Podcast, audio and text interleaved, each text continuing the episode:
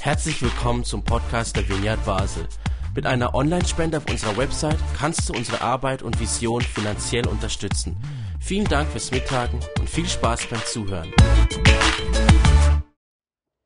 Momente der Mitmenschlichkeit. Kleine Werke an den Geringsten. Das ist unser Thema heute Abend. Einen guten Abend miteinander. Ich möchte gerne den Predigtext lesen. Er steht in Matthäus 25, Verse 31 bis 46. Matthäus 25, 31 bis 46. Wenn der Menschensohn aber kommt in seiner Herrlichkeit und alle Engel mit ihm, dann wird er sich auf den Thron seiner Herrlichkeit setzen. Und alle Völker werden sich vor ihm versammeln und sie werden voneinander und er wird sie voneinander scheiden, wie der Hirt die Schafe von den Ziegen scheidet. Und er wird die Schafe zu seiner Rechten stellen, die Ziegen aber zur Linken. Dann wird der König denen zu seiner Rechten sagen, kommt her, ihr Gesegneten meines Vaters, empfangt als Erbe das Reich, das euch bereitet ist vor Grundlegung der Welt an. Denn ich war hungrig und ihr habt mir zu essen gegeben. Ich war durstig und ihr habt mir zu trinken gegeben. Ich war fremd und ihr habt mich aufgenommen. Ich war nackt und ihr habt mich bekleidet. Ich war krank und ihr habt euch meiner angenommen. Ich war im Gefängnis und ihr seid zu mir gekommen. Dann werden ihm die Gerechten antworten, Herr, wann haben wir dich hungrig gesehen und haben dir zu essen gegeben oder durstig und haben dir zu trinken gegeben? Wann haben wir dich als Fremden gesehen und haben dich aufgenommen oder nackt und haben dich bekleidet? Wann haben wir dich krank gesehen oder im Gefängnis und sind zu dir gekommen?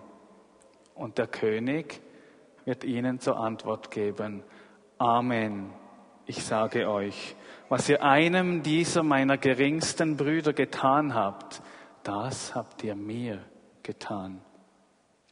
Dann wird er zu denen zur Linken sagen, geht weg von mir, ihr Verfluchten, in das ewige Feuer, das bereitet ist für den Teufel und seine Engel. Denn ich war hungrig und ihr habt mir nicht zu essen gegeben. Ich war dort durstig und ihr habt mir nicht zu trinken gegeben. Ich war fremd und ihr habt mich nicht aufgenommen. Ich war nackt und ihr habt mich nicht bekleidet. Ich war krank und im Gefängnis und ihr habt euch nicht meiner angenommen. Dann werden auch sie antworten, Herr, wann haben wir dich hungrig oder durstig gesehen oder fremd oder nackt oder krank oder im Gefängnis und haben nicht für dich gesorgt? Dann wird er ihnen antworten, Amen, ich sage euch, was ihr einem dieser Geringsten nicht getan habt, das habt ihr mir nicht getan. Und diese werden in die ewige Strafe gehen, die Gerechten aber ins ewige Leben. Warum dieser Text? Er ist unbequem, er regt Anstoß. Jesus provoziert hier, ja, er regt zum Denken an oder er lädt uns sogar zum Umdenken ein. Und dieser Text kommt mit einer Warnung. Er könnte euer Leben verändern. Oder erwarten wir das überhaupt noch von der Bibel, dass diese Worte unser Leben verändern? Ganz kurz zum Kontext. Dieser Text nimmt eine zentrale Stellung ein im Matthäusevangelium. Jesus schließt hier die fünfte seiner großen Reden ab. Das Matthäusevangelium ist aufgeteilt in fünf große Reden und das hier ist die Endzeitrede und das Ende der Endzeitrede. Dieser Text steht direkt vor der Passion und schließt somit die aktive Wirkungsphase von Jesu Leben ab. Gleichzeitig bildet dieser Text aber auch mit den Seligpreisungen in der Bergpredigt eine große Klammer um Jesu Wirken. Die Seligpreisungen, die erste große Rede auf dem Berg, diese Bergpredigt, die steht nämlich am Anfang vom Wirken von Jesus. Und sie beginnt mit den Worten, selig die Armen im Geist, ihnen gehört das Himmelreich. Und es heißt auch, selig die Barmherzigen, sie werden Barmherzigkeit erlangen. Also dort vor dem aktiven Wirken von Jesus und hier am Ende seines Wirkens steht, was ihr einem der Geringsten getan habt, das habt ihr mir getan. Also die Barmherzigkeit am Armen und Bedürftigen als große Klammer um Jesu aktives Wirken. Nun, wann spielt diese, wann spielt diese Geschichte ab? Beim jüngsten Gericht, also am Ende der Zeit, der Weltzeit. Und Jesus ist hier der Menschensohn, der auf dem Thron seiner Herrlichkeit sitzt. Und dieser Ausdruck wurde im Alten Testament nur für den Thron Gottes verwendet. Also Jesus, der Mensch wurde der Menschensohn, der ganz menschliche, sitzt da auf dem Thron und richtet die Völker. Diesem Gericht sind also alle unterworfen. Alle Völker, auch die Gemeinde. Alle Völker sind hier nicht nur die Heiden, sondern wirklich alle Juden und Nichtchristen, äh, Juden und Nichtjuden, Christen und Nichtchristen, alle Völker. Und Jesus trennt nun die Schafe von den Ziegen. Oder wörtlich heißt es Ziegenböcken. Es ist wichtig hier anzumerken, und wir haben da ein Bild. Genau. Dass in Palästina Schafe und Ziegen sehr ähnlich aussehen. Okay, man sieht also nicht von weitem, wer ein Schaf und wer eine Ziege ist. Seht ihr den Unterschied?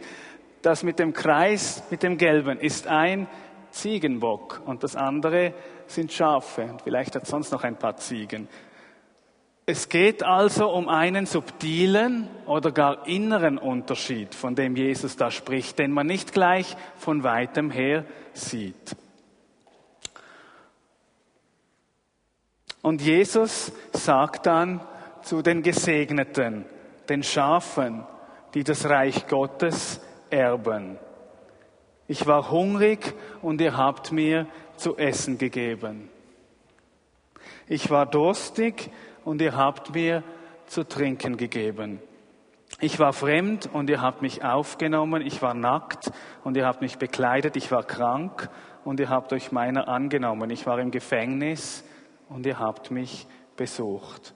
Und die Gerechten antworten ihm, wann? Wann haben wir dich hungrig und durstig, als Fremder, nackt, krank oder im Gefängnis gesehen? Wann? Und der göttliche König antwortet Amen. Und hier betont er den Kern, der, den Kern seiner Aussage Amen mit dem Amen. Ich sage euch, was ihr einem dieser geringsten Brüder getan habt, habt ihr mir getan. Wow. Ja, wer sind dann die geringsten Brüder, von denen Jesus spricht?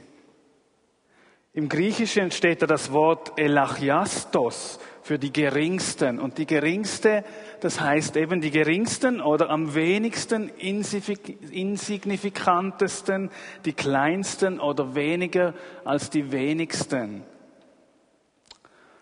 Die geringsten Brüder. Es gibt Auslegungen, die beschränken den Begriff Bruder auf die Brüder und Schwestern von Jesus, also auf die Christen. Doch ich glaube, es ist zu kurz gegriffen. Jesus selbst spricht ja von der Liebe zu allen Menschen bis hin zur Feindesliebe. Auch er hat sich um Menschen ge gekümmert, die außerhalb seiner Religionsgemeinschaft, dem Judentum, standen. Ein Beispiel ist die samaritanische Frau oder auch die Geschichte vom barmherzigen Samariter als ein gutes Beispiel, dass eben der Nächste, der Bruder, der Nachbar nicht vom Glaubensbekenntnis abhängig ist. Zudem steht in der zweiten Texthälfte nur noch der Ausdruck einem dieser Geringsten, was ihr einem dieser Geringsten nicht getan habt. Und aus dem direkten Kontext heißt hier der Geringste eben Der, der hungrig ist, durstig, fremd, nackt, krank und im Gefängnis. Es geht also um den Geringsten, weil er benachteiligt, ausgegrenzt, arm und sozial ausgeschlossen ist. Es sind die, welche heute hungrig zu Bett gehen. Es sind die, die keinen Zugang zu sauberem Trinkwasser haben. Die Einsamen, Alten und Kranken unserer Gesellschaft, Flüchtlinge und Heimatlose, Menschen im Strafvollzug.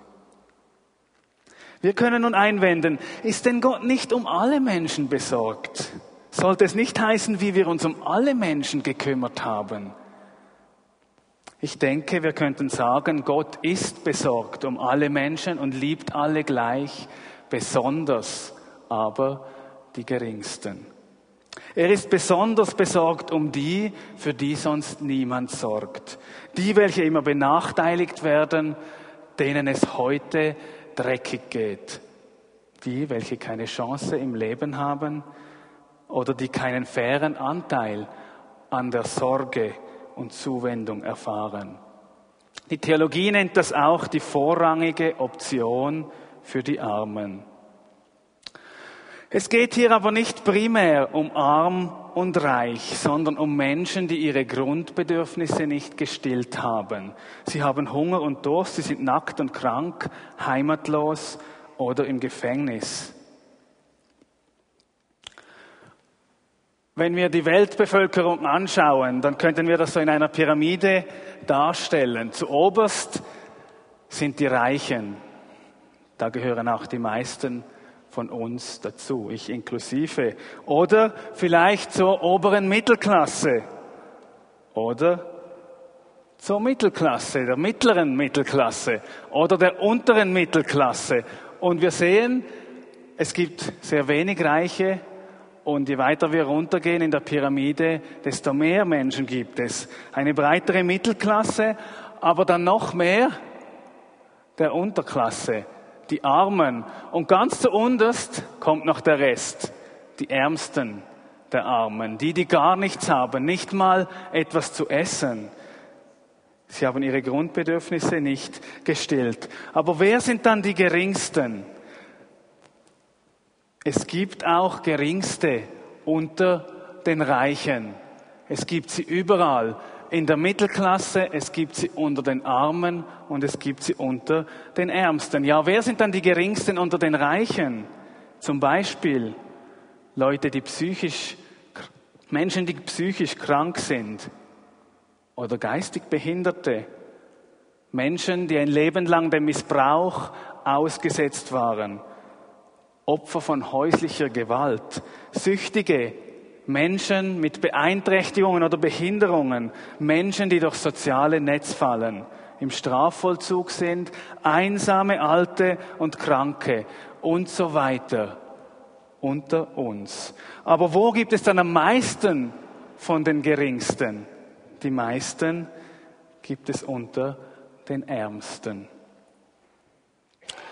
Eine Klammerbemerkung, Klammer auf. Wo gibt es am meisten der bezahlten christlichen Arbeiter, der sogenannten Vollzeiter? Ihr habt es wohl erraten.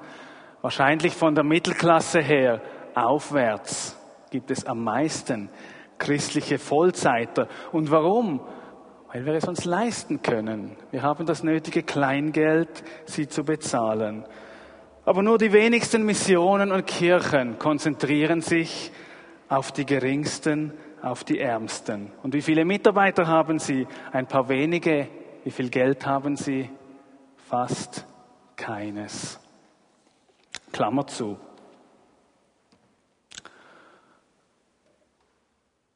Eine zweite Bekehrung.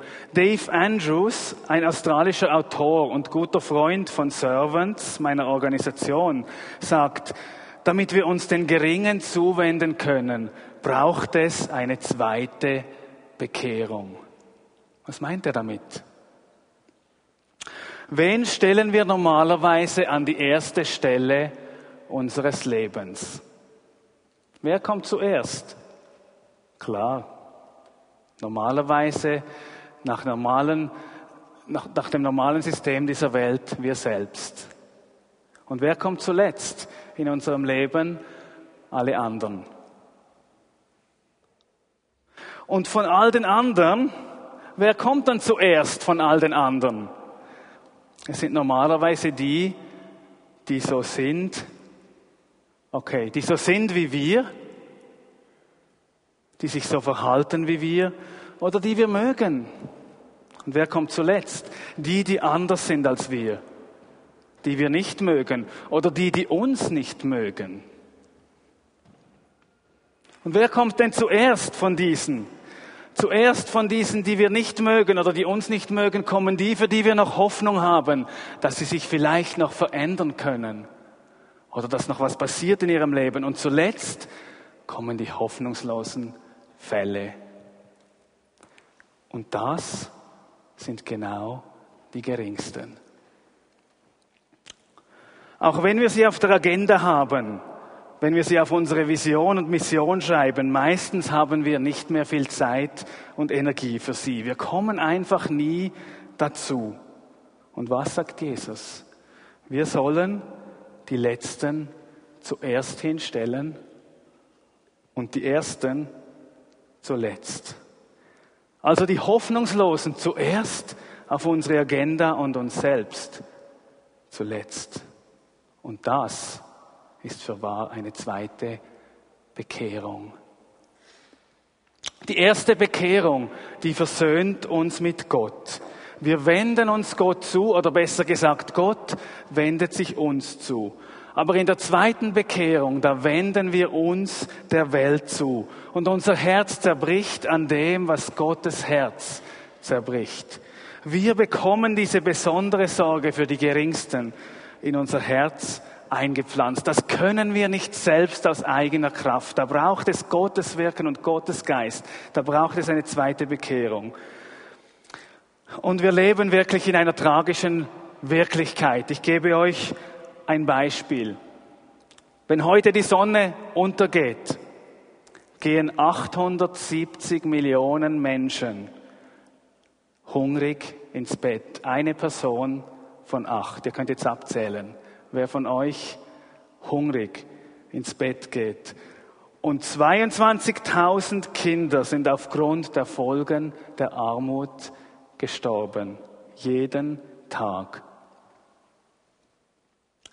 Und was sagt Jesus? Was sollen wir tun im Angesicht dieser Wirklichkeit?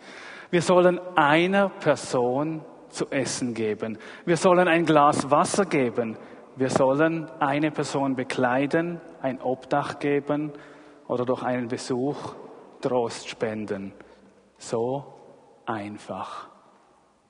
Jesus fordert uns nicht dazu auf, Großartiges zu tun, ein Hilfswerk aufzubauen, ein Projekt zu starten oder gar die Probleme dieser Welt zu lösen, Helden zu sein, Leben zu retten. Nein, er lädt uns alle ein zu Dingen, die wir alle tun können. Wer von euch kann einem Durstigen ein Glas Wasser geben oder einem Obdachlosen ein Bett? Wer kann ins Gefängnis gehen und eine Person besuchen oder ins Krankenhaus oder zu einer alten Person gehen, die einsam ist? Gemäß diesem Text werden wir also nicht gerichtet aufgrund von Dingen, die wir nicht tun können, die zu schwierig sind für uns, sondern aufgrund von dem, was wir tun können.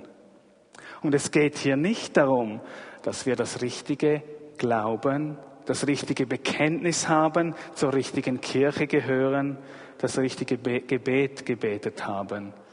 Nein, es ist die Praxis der Nächstenliebe, die jedem gilt der benachteiligt, ausgegrenzt, übersehen, aus der gesellschaftlichen Solidarität herausgefallen ist. Denn diesen Menschen gilt die besondere Sorge Gottes, darum soll ihnen auch unsere besondere Sorge gelten. Mutter Teresa hat einmal gesagt, wir sollen kleine Dinge in großer Liebe tun. Keine großen Werke, sondern die kleinen alltäglichen Dinge. Und das passt gut zu eurem großen Thema mit gutem die Welt verändern. Es sind die kleinen Dinge, die die Welt verändern. Ich möchte euch ein bisschen aus meiner eigenen Erfahrung erzählen. Ich habe 15 Jahre in Manila gelebt und als ich zum ersten Mal in einem Slam gelebt habe, in einem armen Gebiet, da hat sich etwas in meinem Herz verändert. Das war, da ist meine zweite Bekehrung irgendwie passiert. Ich habe begriffen, dass Gott sich den Armen zuwendet, dass seine Leidenschaft unglaublich ist für soziale Gerechtigkeit. Und ich habe mir, ich habe besser verstanden, was es heißt, gute Nachricht für die Armen. Was heißt das gute Nachricht für die Armen? Es heißt Brot, es heißt Obdach, es heißt Freiheit, es heißt Gerechtigkeit. Und das bringt Jesus. Und ich habe besser verstanden, was dieser Traum von Gott ist für diese Welt. Shalom, ganzheitlicher Friede. Und dass sein Reich das bringen will, dass es schon angebrochen ist hier. Ich habe in diesem Slumgebiet gelebt für einige Jahre.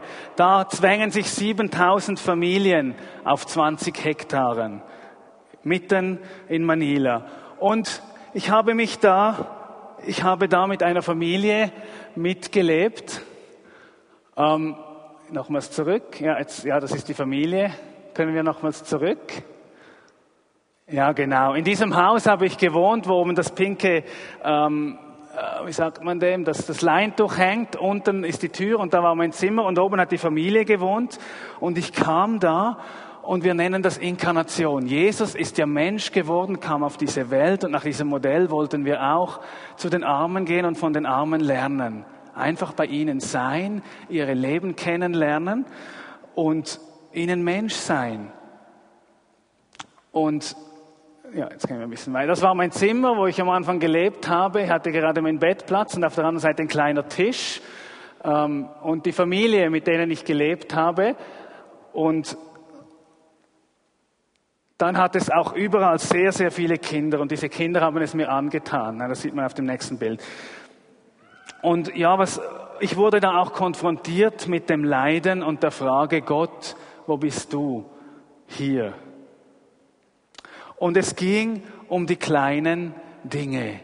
Okay? Viele, viel Zeit verbringen von den Menschen, lernen, ihnen auf Augenhöhe begegnen, Beziehungen bauen und so den Menschen Würde geben.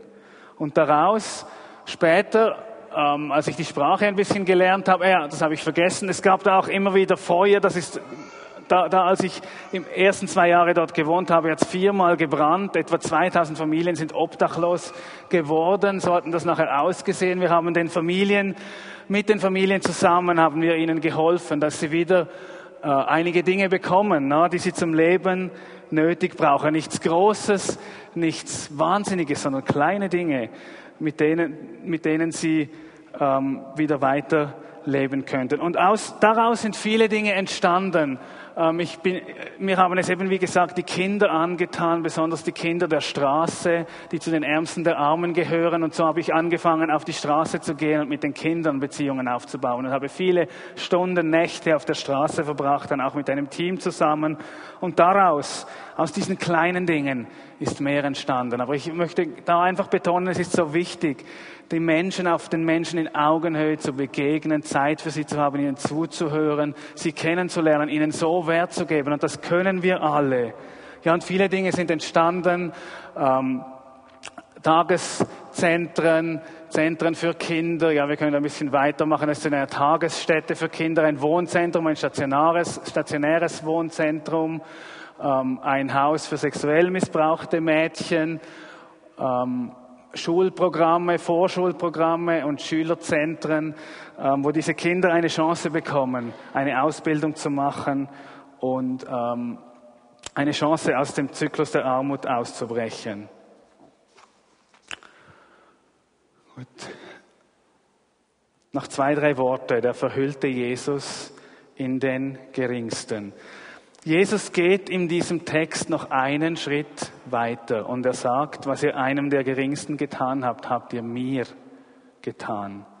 Er identifiziert sich zutiefst mit dem Geringsten, dem Leidenden, dem Hungrigen, dem Fremden. Wenn diese Menschen leiden, wenn die Geringsten leiden, leidet er mit. Ja, am Kreuz findet die Frage des Leidens eine tiefe Antwort oder besser gesagt eine Art Geheimnis finde ich dort. Gott nämlich leidet mit uns und er leidet immer wieder mit dem Leidenden, weil er sich zutiefst mit ihm und ihr identifiziert. Schon das Alte Testament sieht hinter dem notleidenden Menschen Gott. Zum Beispiel steht in Sprüche 14, Vers 31, wer einen Geringen unterdrückt, schmäht seinen Schöpfer. Aber wer Erbarmen hat mit einem Armen, ehrt ihn. Mutter Teresa hat den Ausdruck geprägt, Christ in disguise, was so viel heißt wie der verborgene oder verhüllte Christus. Ja, sie sah in den armen Menschen Christus selbst. In der Begegnung mit dem Armen begegnete sie Jesus, der sich zutiefst identifiziert mit den Armen.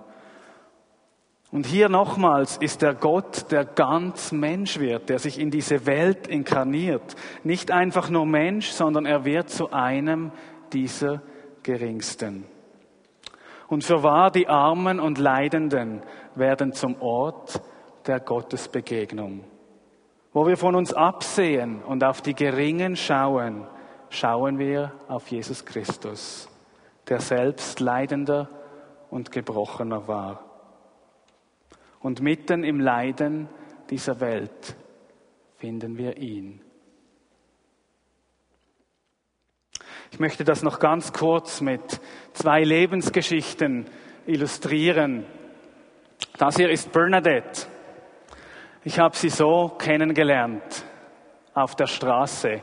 Lethargisch saß sie da, hat nicht mit den anderen Kindern mitgespielt, nackt. Und schaut in ihre Augen. Können wir nochmals zurück kurz? Ich möchte, dass wir ihre Augen anschauen. Schaut in ihre Augen. Seht ihr da Christus? Seht ihr seine Nacktheit? Seht ihr seinen Hunger? Bernadettes Eltern waren beide im Gefängnis, weil sie mit Drogen zu tun haben. Und so kam Bernadette zu uns, hat für eine Weile in unserem Zentrum mitgelebt. Am Anfang war sie ganz verstört. Sie hat sich nämlich unter dem Tisch verkrochen, kam nicht raus. Sie war so verwahrlost und verängstigt. Und da ist zum Beispiel in einem Lager, in einer Freizeit, langsam kam sie aus sich heraus. Hier hat sie plötzlich Heilung erfahren. Sie ging da in die Vorschule, hat langsam begonnen zu lernen und ihr Kindesherz wurde langsam geheilt. Da sieht man sie zusammen mit ihrer Mutter. Rechts ist Bernadette und in der Mitte ihre Mutter, als sie zum Gefängnis rauskam und, und links ihre Schwester und das war in, einem, in einer Freizeit zusammen mit ihrer Familie. Sie hat sich da mit ihrer Mutter versöhnt. Und dann hat sie die Grundschule abgeschlossen, hier schon, und hat dann mit anderen Teenage-Mädchen zusammen in einem Haus gewohnt, wo sie noch begleitet wurde, wollte dann aber wieder heim zu ihrer Mutter, die hat immer noch auf der Straße gelebt und sie hat das gemacht, das ging nicht so gut, sie fiel zur Schule raus und kam dann aber später wieder zurück zu Onesimo und sie ist immer noch in einem der Zentren und, und holt jetzt dort ihre Sekundarschulausbildung nach. Mich haben immer die Augen dieser Kinder berührt und ich glaube, wir sehen etwas von Jesus und von seinem Leiden in diesen Menschen. Äh, eine zweite kurze Geschichte, das ist Nanai. Nanai heißt Mutter, Mutter Senai, das ist da noch jung, eine junge Mutter von fünf Kindern auf der Straße, das heißt unter der Brücke hatten sie einen Verschlag. Sie haben dort gelebt. Drei ihrer Töchter waren bei uns im Programm, haben Schulausbildung gemacht, haben aber bei ihr gewohnt. Und sie war eine begabte Leiterin, hat da Mütterausbildung gemacht und Leiterausbildung. Und ähm, man sieht sie auch da weiter. Das ist auf einer Retrette mit anderen Eltern zusammen. Irgendwo ist sie da Jesus begegnet auf diesem Weg Und ähm, wir hatten da auch so eine Kirche, Kirche an der Straßenecke haben wir es genannt. Und die Eltern kamen, die, die Leute kamen da und haben gebetet und Kerzen angezündet für ihre Gebete. Ähm, sie hatte aber viel Schwieriges erlebt. Der Slam unter der Brücke, ihre, diese Hütten, die wurden dreimal abgebrochen von der Regierung und sie hat, wurde dann vertrieben, hat hinter dem Markt gewohnt, wurde dann später umgesiedelt, aber weit außerhalb der Stadt, hat dort keine Arbeit. Sie begann dann zu arbeiten bei uns als Köchin im Wohnzentrum und ich habe sie erlebt als eine Frau, die so ein tief, tiefes Vertrauen hat in Gott trotz all dem Schwierigen, das sie erlebt hat. Und sie hat sich so um ihre Familie gesorgt. Sie war die Einzige, die verdient hat. Ihr Mann drogensüchtig rein und raus vom Gefängnis. Ähm, zwei ältere Söhne, der eine auch manchmal im Gefängnis, einer mit Psychose, zwei Töchter, alle drei Töchter, zwei davon zur Schule rausgefallen, wurden schwanger. Sie hat mittlerweile drei oder vier Enkelkinder. Da sieht man sie nochmals mit einer ihrer Tochter, Töchter und dem Enkelkind und ihrem Mann. Diese Frau habe ich erlebt als eine Frau, die sich hingegeben hat und aufgeopfert hat für ihre Familie. Und in dem, in ihrem Leiden und in ihrem Schweren habe ich auch Jesus gesehen.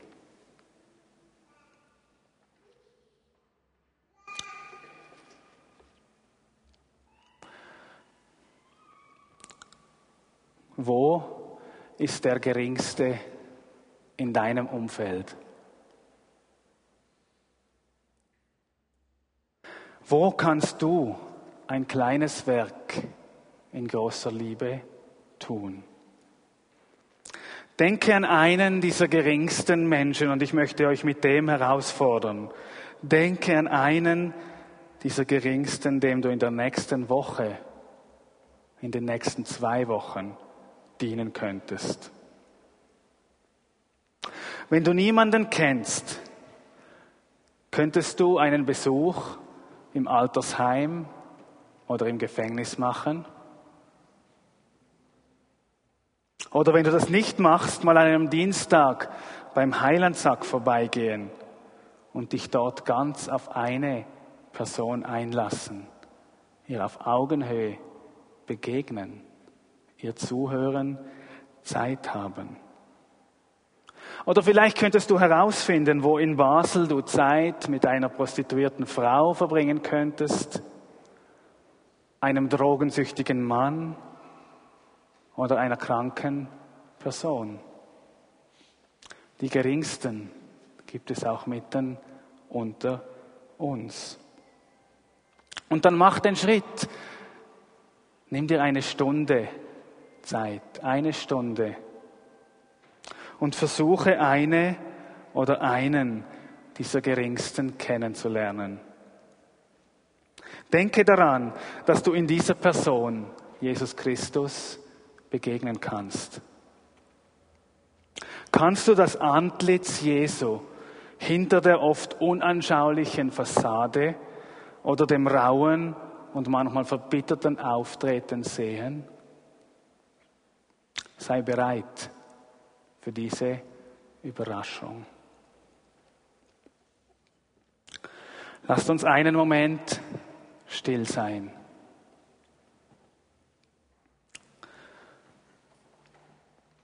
Und ich lade euch ein, eine Entscheidung festzumachen, euch zu überlegen, was ihr konkret tun könntet.